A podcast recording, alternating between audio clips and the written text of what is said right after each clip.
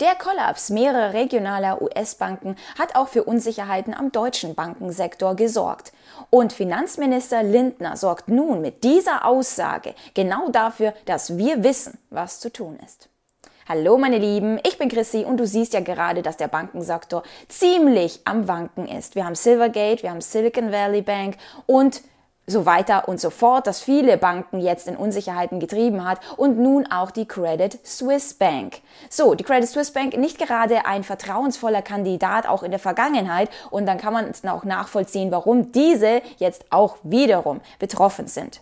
Bei der ohnehin angeschlagenen Credit Suisse schlug dies besonders deutlich nieder.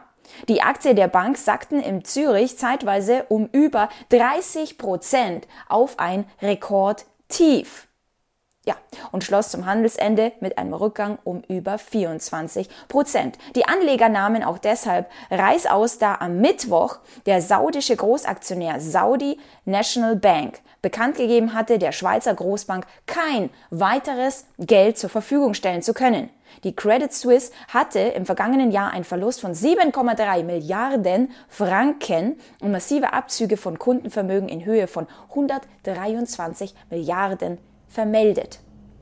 Das bedeutet, du siehst auch hier ein Liquiditätsengpass. Sie müssen irgendwie ansatzweise Geld herbekommen. So, was macht man nun, damit man jetzt keinen Bankrun auslöst, damit auch der Letzte mal checkt, sein Geld da rauszuholen? Ich habe darüber bereits äh, in der Vergangenheit berichtet, über die Credit Suisse. Und nun heißt es, Credit Suisse greift nach der Rettungsleine. Die unter Druck geratene Schweizer Bank hat sich bei der Nationalbank des Landes 50 Milliarden Franken geliehen. Also das bedeutet, sie kämpfen jetzt gerade mit einer tiefen Vertrauenskrise, versuchen aber alles Mögliche, ja, irgendwie liquide herzubekommen, damit das äh, irgendwie ansatzweise wieder gelöst werden kann. Und sie lösen eine Option aus, bei der Schweizerischen Nationalbank bis zu 50 Milliarden Schweizer Franken aufzunehmen. So, das sind um die 54 Milliarden Dollar hierbei. Die Kreditaufnahme sei vollständig durch erstklassige Vermögenswerte besichert. Na, was sollen Sie denn sonst dahin schreiben? Sollen Sie denn sagen, ja, auch das ist hier nicht gerade sehr sicher, damit die Leute wirklich unsicher werden und dorthin laufen. Aber darüber sprechen wir jetzt gleich wieder. Zudem unterbreitet die Bank Angebote für vorrangige Schuldtitel gegen Barzahlung in Höhe von bis zu drei Milliarden Franken. Du wirst schon sehen, jetzt werden es ganz, ganz tolle Angebote geben, wo die Menschen sagen, ach, das kann ich jetzt wirklich nicht abschlagen, damit die Bank irgendwie ansatzweise wieder Geld herbekommt. So, die Frage ist nun, wie reagiert eigentlich der deutsche Finanzminister? Dieser müsste ja jetzt erstmal darauf eingehen, erklären, wie sich das auf uns, bei uns auswirken könnte, was die Bevölkerung jetzt vielleicht zu tun hat. Und genau an dem Tag, wo die Credit Suisse Bank im Börsenwert um mehr als 20 Prozent verloren hat, hat auch die Deutsche Bank und die Commerzbank um fast 9 Prozent ja, ähm, an Aktienwert, an Börsenwert verloren. An diesem Tag ist der deutsche Finanzminister Minister bei Maischberger. Jetzt musst du denken, okay, natürlich, sie werden das jetzt erstmal thematisieren, also mindestens die Hälfte des Gesprächs wird wahrscheinlich darüber gehen, dass er erläutert, was da so passiert ist, wie es sich bei uns auswirken kann, wie es bei uns im Bankensektor aussieht und so weiter. Ja, äh, nicht ganz, ja. Es war nicht einmal eine volle Minute, wo darüber gesprochen wurde. Und im Grunde kam einfach nur unterm Strich dabei raus, alles ist richtig super. Aber hörst dir selbst an. Ähm, ich muss Ihnen eine ernste Frage zum Geld stellen. Da, äh, stellen. Da geht es um die Bankenwelt. Es geht um eine Schieflage, in die jetzt eine Schweizer Bank geraten ist, nachdem wir eine hm, Schieflage ja. bei äh, einer amerikanischen Bank hatten. Credit Suisse ist eine andere Hausnummer für die europäische Bankenlandschaft. Wie bedrohlich schätzen Sie dieses Momentum ein? Die Bundesregierung ist mit allen Beteiligten äh, in einem ständigen und intensiven Austausch. Äh, wir haben mit äh, der BaFin eine leistungsfähige äh, Finanzaufsicht und wir haben die Bundesbank, die ebenfalls eine stabilitätspolitische Tradition hat. Wir können deshalb sehr klar sagen, das deutsche Kreditwesen, private Banken, Sparkassen, genossenschaftliche Institute ist stabil ähm, und dafür sorgen wir auch weiter. Gut. Also hier muss man sagen, vielen, vielen Dank für diese ausgiebige Einschätzung und Erläuterung der aktuellen Situation. Im Grunde sagt er, Wir haben alles im Griff. In Deutschland ist alles tadellos und darüber braucht man im Grunde auch gar nicht mehr zu reden. Auch eine Frau Maischberger äh, hakt da überhaupt nicht nach, sondern es ist so, hm, okay, danke für diese wundervolle Definition. Ja. Und er sagt, das deutsche Kreditwesen ist stabil. Wir haben eine tolle Finanzaufsicht und der würde niemals irgendwas durch die Lappen gehen, auch wenn ein Herr Scholz irgendetwas vergessen hat. Ja, was soll man davon halten? Meine Meinung ist, wenn Politiker oder grundsätzlich in der Öffentlichkeit nicht über ein Thema gesprochen wird oder kaum darüber gesprochen wird, dann musst du genau das Gegenteil davon denken. Denn denke an die Nebenwirkungen. Ah, ah, darüber wird nicht geredet. Es gibt nämlich keins. Genauso hier. Es gibt keine Risiken, es gibt keine Gefahren. Wir haben alles im Griff. Ja, das bedeutet, wenn ein Politiker da rumdruckst, nicht viel erzählen möchte oder sonst was, dann ist genau diese Aussage, die alle anderen Vermutungen und Theorien beweist und bestätigt. Das bedeutet eine Vermutung, dass es auch im deutschen Finanzsektor zu starken Schwankungen kommen kann, dass auch die deutschen Banken nicht perfekt aufgestellt sind.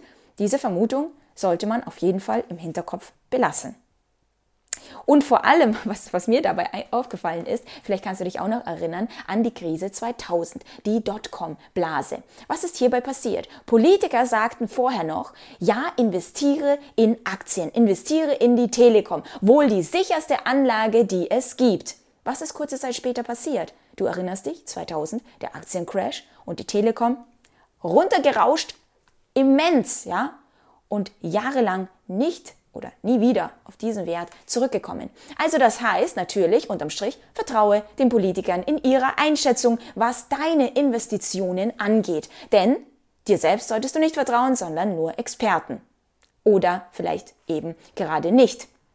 Denn äh, die meisten von uns machen das genauso. Denn so haben wir es ja gelernt bekommen. Vertraue dem Lehrer, vertraue dem Chef, der trifft die Entscheidungen, vertraue Experten, denn du hast keine Ahnung. Warum? Weil es dir in der Schule gar nicht erst beigebracht wird. Wenn du das ändern möchtest und sagst, nein, nein, ich möchte nicht mehr abhängig sein davon und vor allem jetzt gerade in dieser Zeit, das ist definitiv für mich ein Wake-up-Call, dann musst du jetzt anfangen, deine Finanzen in den Griff zu bekommen und sie definitiv nicht einfach auf der Bank liegen zu lassen.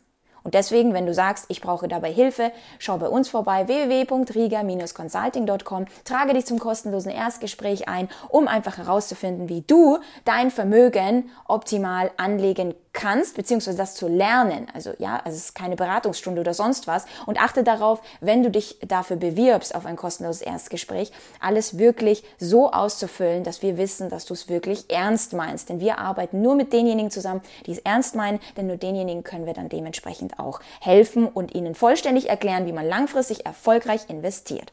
So, jedenfalls war noch ein Thema, also wir wissen es jetzt, Deutschland hat überhaupt kein Problem, außer dieses kleine, ja, und zwar der Finanzhaushalt. Das ist schon ein, ein gewisses Thema, denn man muss sich vorstellen, wer alles diese ganzen Maßnahmen, Sanktionen und so weiter durchsetzt und damit eine hohe Inflationsrate plus die ganzen Klimaziele, die jetzt erreicht werden müssen, weshalb die Menschen sehr, sehr viele Ausgaben haben und die Preise so hoch sind, der muss natürlich, wie eine Ricarda Lang auch immer schön sagt, die Menschen unterstützen. Denn sonst siehst du bald, dass sehr viele äh, auch nicht mehr irgendwie ansatzweise etwas bezahlen können. Das heißt, der Finanzhaushalt äh, muss sehr viel Gelder bereitstellen. Und ein Herr Lindner sagt, wir haben ein strukturelles Defizit im Haushalt. Wir haben zu viele Leistungen eingeführt.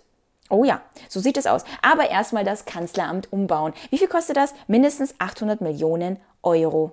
Gut, und dann natürlich noch die Waffen, Munitionen und Hilfen und Auslandsgelder und äh, Schulden im Ausland erlassen und so weiter. Ja, das wird das Defizit definitiv sehr gut wegmachen. Also das heißt, unterm Strich können wir jetzt sagen, ein Herr Lindner sagt, nimm dein Geld nicht von der Bank. Joe Biden hat es auch gesagt, das Geld ist sicher, jetzt nicht irgendwelche falschen Dinge machen, ja?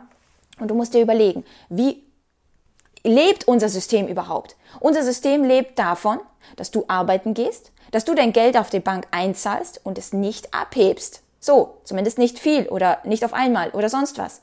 Davon lebt das System. Das bedeutet, wenn auch nur der falsche Anschein gegeben wird, so das System könnte kollabieren, dann weißt du ja ganz genau, was die Menschen machen. Sie rennen los, nehmen ihr Geld, sie wissen zwar nicht, was sie damit machen sollen, aber wenigstens haben sie es in Bargeld, wenigstens haben wir noch Bargeld, dann haben sie es wenigstens da, denn die meisten Menschen haben nicht mal Bargeld. Sie zahlen immer nur jeden Tag mit Karte, weil das funktioniert ja, das System ist ja so super. Ja, wenn sie jetzt losstürmen würden, weil irgendwie ansatzweise eine falsche Behauptung oder Behauptung, die Wahrheit irgendwie rauskommt, dass wirklich das Finanzsystem gerade am Wanken ist, dann kannst du dir vorstellen, dass das ganze System einfach kollabiert. Das heißt, das System lebt davon, dass alles genauso bleibt, wie es ist. Also eine falsche Aussage könnte zum absoluten Kollaps führen. Und deswegen sage ich dir, solche Aussagen sollten dich dazu ermutigen, endlich deine Finanzen zu klären und nicht darauf zu vertrauen, dass ein Politiker sagt, wir haben alles im Griff. Okay, nächste Frage. Wirklich? Schreib mir gerne in die Kommentare, wie du das siehst und wir sehen uns beim nächsten Video. Bye!